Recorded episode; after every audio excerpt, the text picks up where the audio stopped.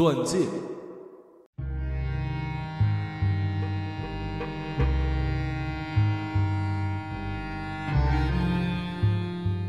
李万山坐在出租车里，手肘搁在半开的车窗上，手里的香烟半明半灭，发着幽微的光，像是一条吐着信子的毒蛇，准备随时发动进攻。他对着窗外一点拨，几片烟灰便追逐着夜风嬉戏打闹去了。他又把烟送到嘴里，猛吸一口，一股白烟顺着呼吸的节奏喷在手机上，屏幕里那张让他血脉喷张的颜亮奶大的比基尼美女图片立刻就蒙上了一层朦胧。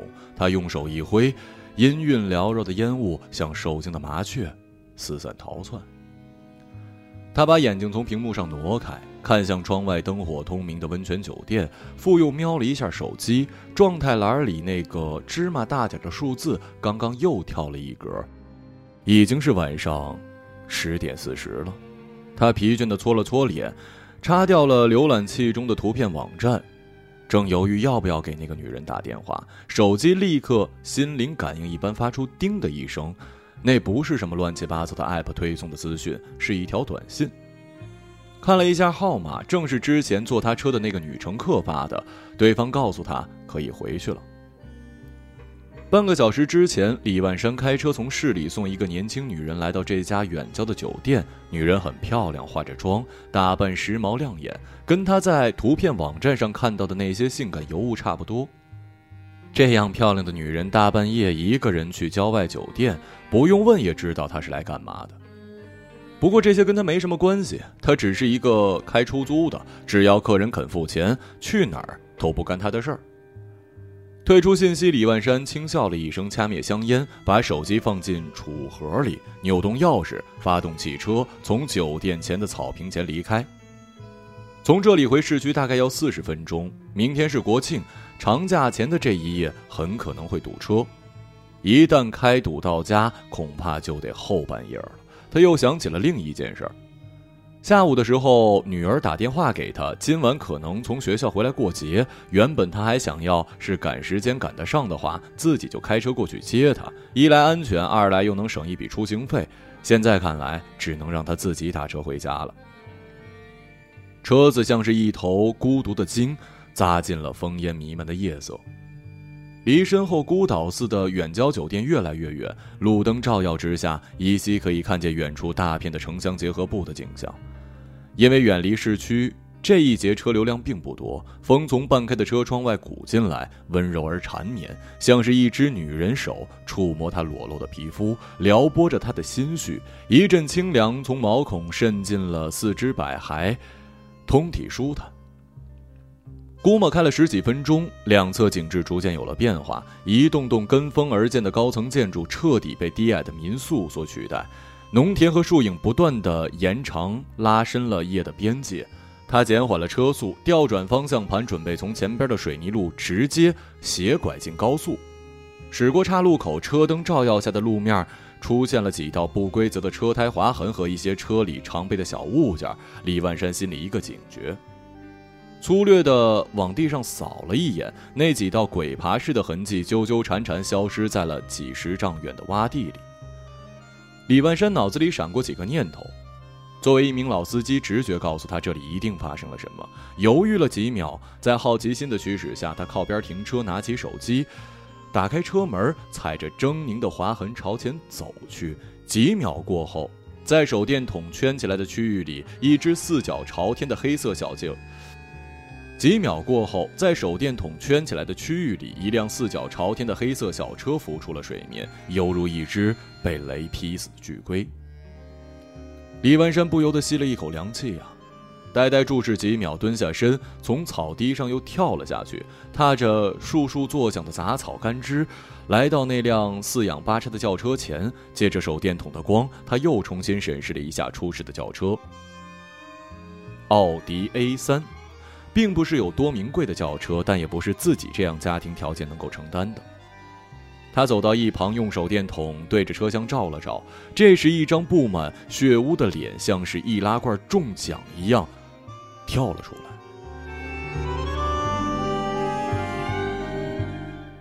这是一个年轻的男人，约莫有三十来岁，斑斑血迹在白 T 恤上淹开了，宛如雪地里盛开的红梅。李万山明显感觉心跳加速，出于救生的本能，他轻轻的喊了两声，无人回应。他想，这人多半是没命了。他后退两步，拿起手机准备报警时，又犹豫了。那些被讹诈的社会新闻成堆成堆的在脑海里涌现。这一个电话打过去，要是运气背，保不齐明天出现在新闻里，被网民围观的就是他自己。趁着犹豫不决的几秒，他再次打量车主。不看还好，这一看让他彻底打消了报警的想法。男人鼓胀胀的裤袋里，一个神秘的磨砂盒子调皮的露出了半个头。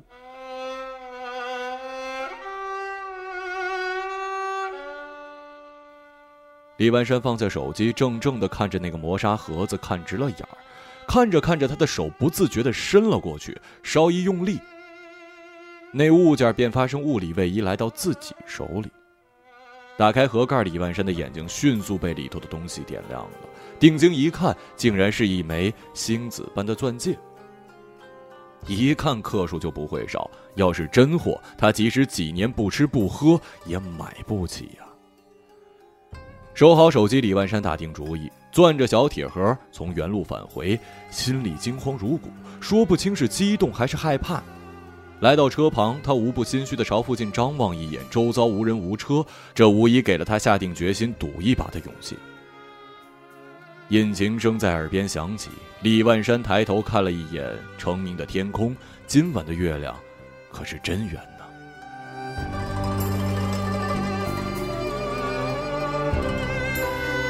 偷情，杨存手扶着方向盘，背靠在座椅上，大口喘气。白格纹的杰尼亚衬衫被汗水浸得通透，像吸过水的贴纸贴在后背上，随着呼吸起伏。阵阵眩晕感伴随着蜂鸣般的脑噪声袭来，让人有一种灵肉剥离的错觉。他胡乱地抹了一把汗，尝试把车门打开，结果推了两次都没成功。该死！他的手还在不住地发抖，像是重击症无力的患者。这可不是什么好兆头。过了几分钟，他再次推了推紧闭的车门，咔嗒一声。这次门开了，杨村挪动身子，从充斥着酒精气味的狭小空间里出来，走到裸露的公路。清冽的月光之下，他看到了自己的影子，仍在不停的颤抖。致命的威胁已经过去，与死神吻肩而过的后怕仍然盘踞在心头。风摩挲着树叶，云块在穹顶之上漂移。汗液蒸发带来的凉意，像是一桶冰水灌头而下，让他瞬间清醒了不少。理智再次占据了大脑，双眼像是探照灯一样，有目的性的朝附近扫视起来。他向前走了几步，单调的叩击声听起来有一些刺耳。左前方是一片洼地，倾斜的斜坡上爬满了杂草。那辆刚才险些与他相撞的黑色奥迪车就躺在下面，四脚朝天，毫无动静。他吸了吸鼻子。一股混杂着汽油、草汁、淤泥，甚至是血液的古怪气味逗留在四周，让他感到一阵恶心。他连忙蹲下身，坐在草地上干呕一阵儿，除了一点胃液，什么也没呕出来。与此同时，手机响了，在裤兜里，突兀的像是来自某一个异域空间。他喘了一口气，伸手进去掏出手机，一看是他的情妇辛娟打来。他凝视着屏幕中心那个不断变换颜色的名字，手指一滑，接通了电话。喂，我到酒店了，你过来了吗？一个年轻的女生钻进耳朵，甜腻腻的，带着一丝讨好的意味。他握着手机，沉默了几秒，兴趣索然。改天吧，我今晚有事儿，不过去了。发生这样的事，无疑是扫兴的。他开始有一些懊悔。女人有点失望，但是迫于身份，终究没有多说一句。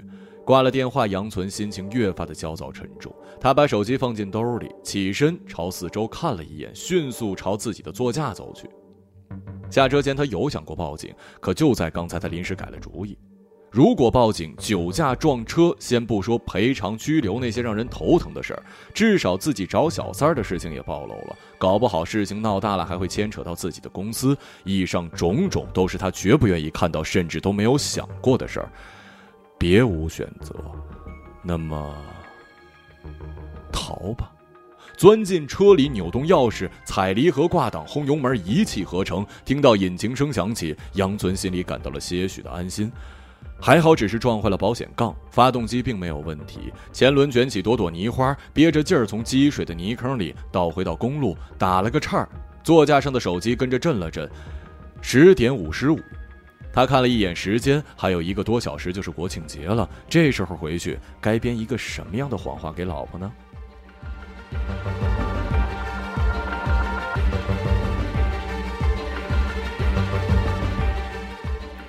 指路，迎面开来一辆奥迪车，打着远光灯，刺得钟小军一脸的满天繁星。他拿手挡了一下，五官拧成一组，一副嫌恶的表情，心里早已经开骂了。奥迪车突然停在他旁边，车窗徐徐降下，一个年轻男人从里面探出脑袋，朝钟小军招了招手：“嘿，哥们儿，去宁野院怎么走啊？”男人梳着油头，戴着墨镜，露在车外的半截手臂纹着一个巨大的佛头。由于皮肤拉伸过度，导致宝相庄严的佛像看上去此刻更是凶残的般若。钟小军显然没有反应过来，等他睁开眼，最先看到的不是那个男人，而是自己映在奥迪车锃亮外壳上的身影，干瘦干瘦的样子，有一点猥琐，跟眼前这个有着两块菠萝一样大胸肌的男人截然相反。男人见他发愣，又问了一遍：“问你话呢，哥们儿，到宁野院怎么走啊？”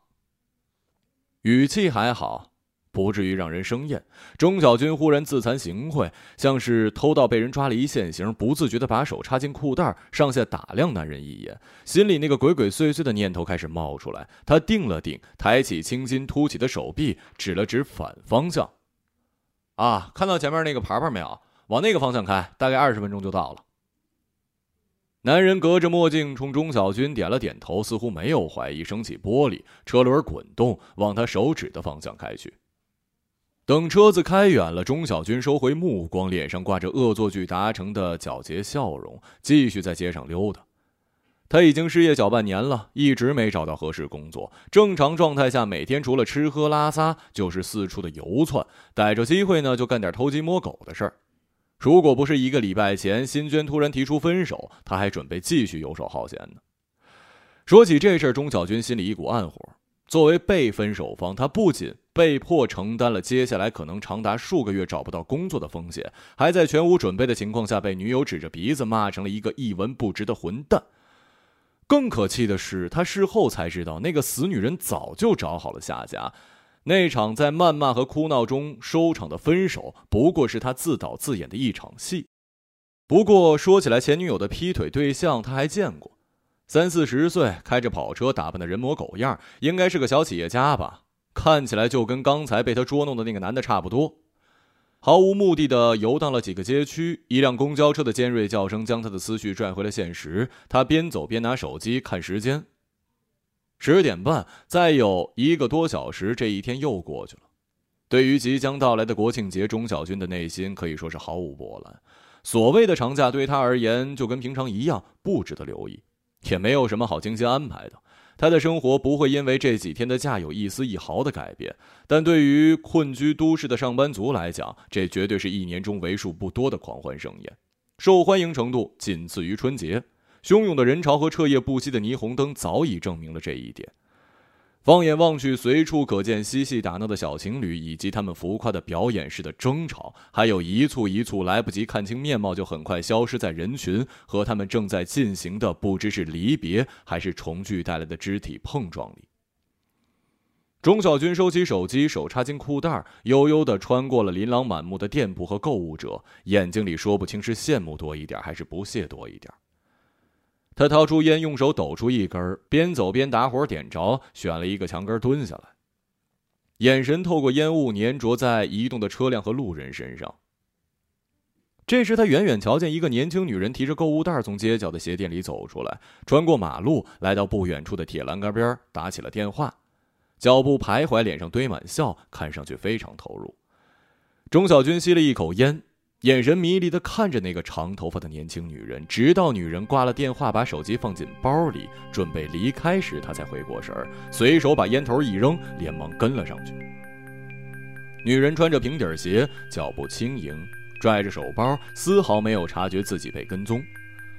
过了几个街角，行人逐渐变少，女人忽然停住脚步，从包里拿出手机，站在广告牌下张望起来，不知是在等车还是在等人。钟小军依然那副模样，佯装成路人慢慢靠近。女人自顾自地接起电话，声音时高时低，完全沉浸在电话里。小巧的女士包随着她的肢体动作晃来晃去，晃得钟小军心里直痒痒。他朝四周扫了一圈，心里一阵暗喜。趁女人不注意，一把夺过手包，狡黠的像是一只抢食的野狗，头也不回地冲过马路，直奔对面迂回的巷弄里去了。女人惊觉过来，提着购物袋，呼喊着冲进马路去追钟小军。只听“砰”的一声巨响，伴随着弯肉一般的急刹车，女人的身体成了一只打旋的堕落，购物袋凌空飞起，一双崭新的中老年式皮鞋破袋而出，像是划过天空的陨石，亦像是中弹的飞鸟，扑棱几下翅膀就坠落在了坚实的路面。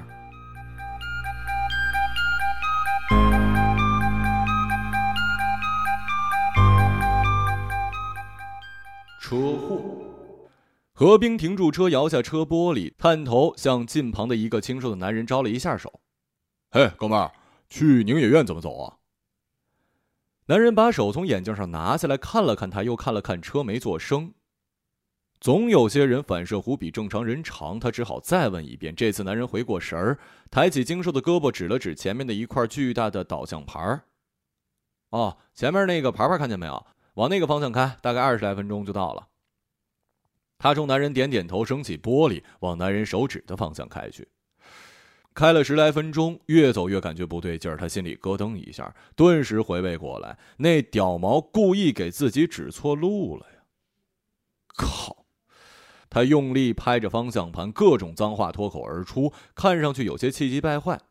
一脚刹车，把车停在路边，没等他语。没等他气消，手机铃响了，拿起来一看，是他女朋友发来的消息，问他什么时候到。那群二货兄弟都到了，就差你一个云云了。他略去了被人指错路的事儿，回了一条安抚的消息。哼，这傻瓜，他还不知道等下他准备做些什么吧？想到今晚要发生的那一幕，何冰不禁嗤笑起来。这笑声像是一道光，驱散了笼罩在他身上的阴霾。他把手从方向盘上拿下，插进裤袋，掏出一个精美的磨砂金属盒子。啪的一声，盒子应声打开，一枚黄豆大小的钻戒出现在眼前，璀璨的像是天上的星子，仿佛脱胎黑暗的那一刻起，就再也没有什么东西能让它的美打上折扣。他冲着戒指笑了笑，难怪女人见到这玩意儿跟疯了一样，连婚礼都可以不要，也要一枚专属自己的钻戒。凡人都想通过某种珍贵的东西来证明自身的不凡，更何况这东西确实很美。他现在似乎有些懂了。关上戒指盒，何冰把戒指放回原处，扭动钥匙，轰油门，调转方向往原路开去。风带着某种夜里的甘甜从车窗外渡进来，置身这样的环境，他的心情越发好。被捉弄的羞怒像是雀鸟一样从树梢上逃逸，只剩下零星几根羽毛。他抬头看向窗外，月亮皎洁，玉盘一样挂在天上，衬托着浩渺银河，万千星光也似乎在祝愿着天下有情人成双。他突然感到有一些急不可耐，不禁加快速度朝前驶去。在看不见的地方，一辆银色的轿车已经过了桥，带着月色和烟火往反方向开了。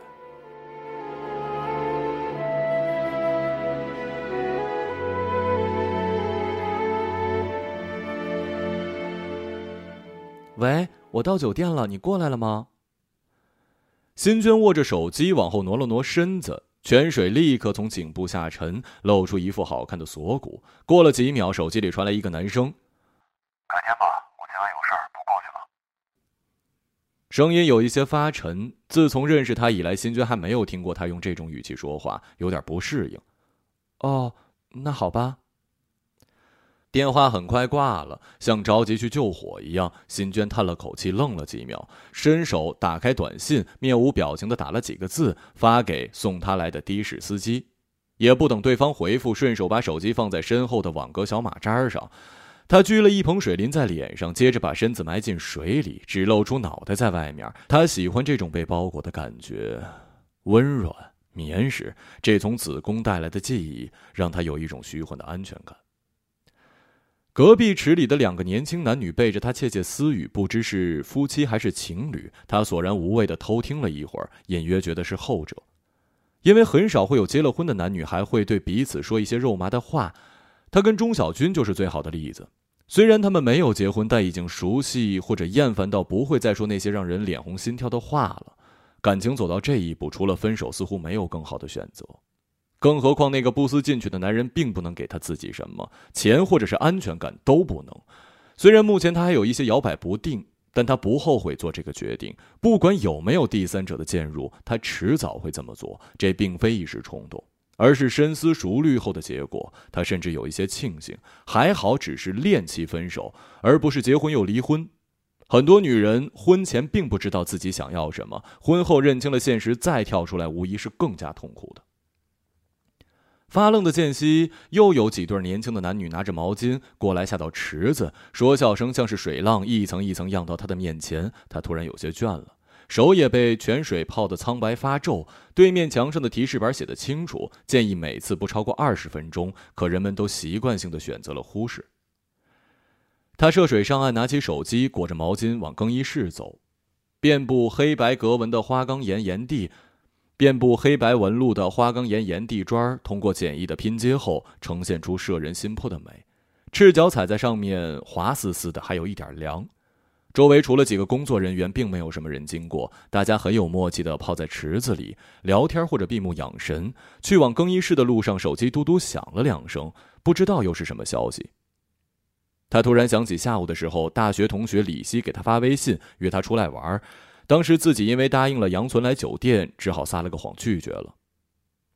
说起他这位老同学，辛娟心里有一点难过，甚至有一点嫉妒。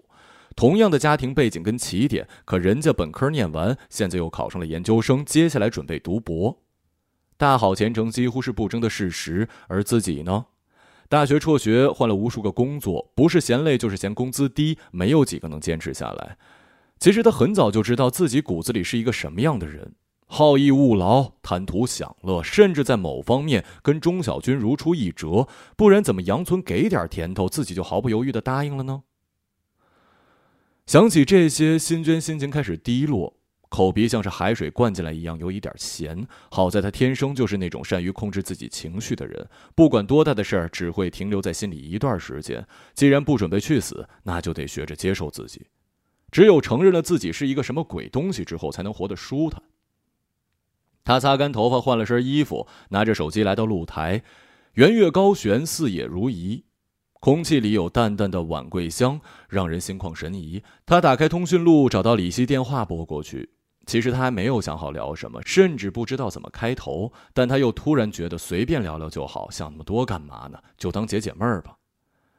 对方很快接通电话，出乎意料的热情跟他打招呼，声音跟以前一样，听不出有什么变化。妥帖的话语让辛娟有那么一刻恍惚，以为自己在学校宿舍的阳台，身后屋里一门之隔是他每天学习生活都腻在一起的室友。想到这些，心里瞬间舒坦了，开始后悔自己怎么没有早一点打过去。他拨弄起半根的头发，越聊越起劲儿，甚至准备去拿吃的过来。就在这当口，他听到李希叫了一声，不知什么情况，声音越来越小。他对着手机喂了好几声，没有人回。过了一阵儿，里头彻底没声了。他拿起手机一看，通话已经挂断。他呆呆的盯着手机屏幕，时钟一声不响的跳着，十一点半了。月影开始西移，向云深处暗去。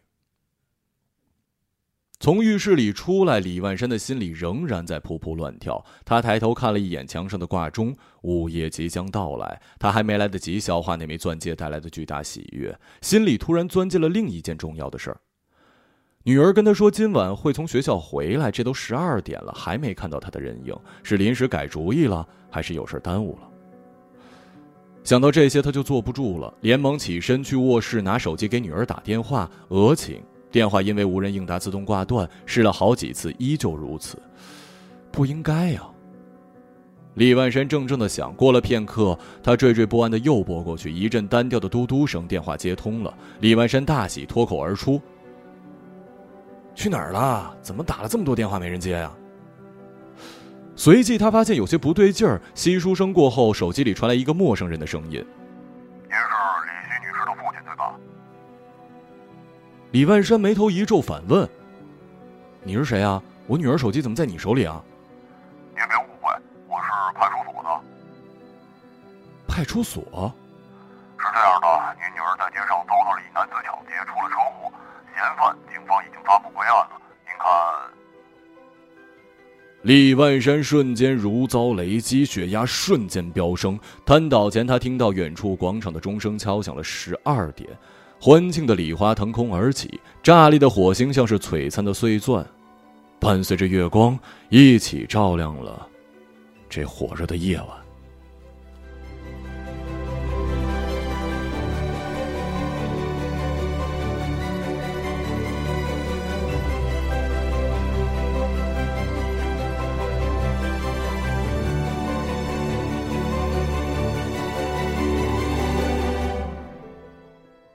一个朗读者马晓成。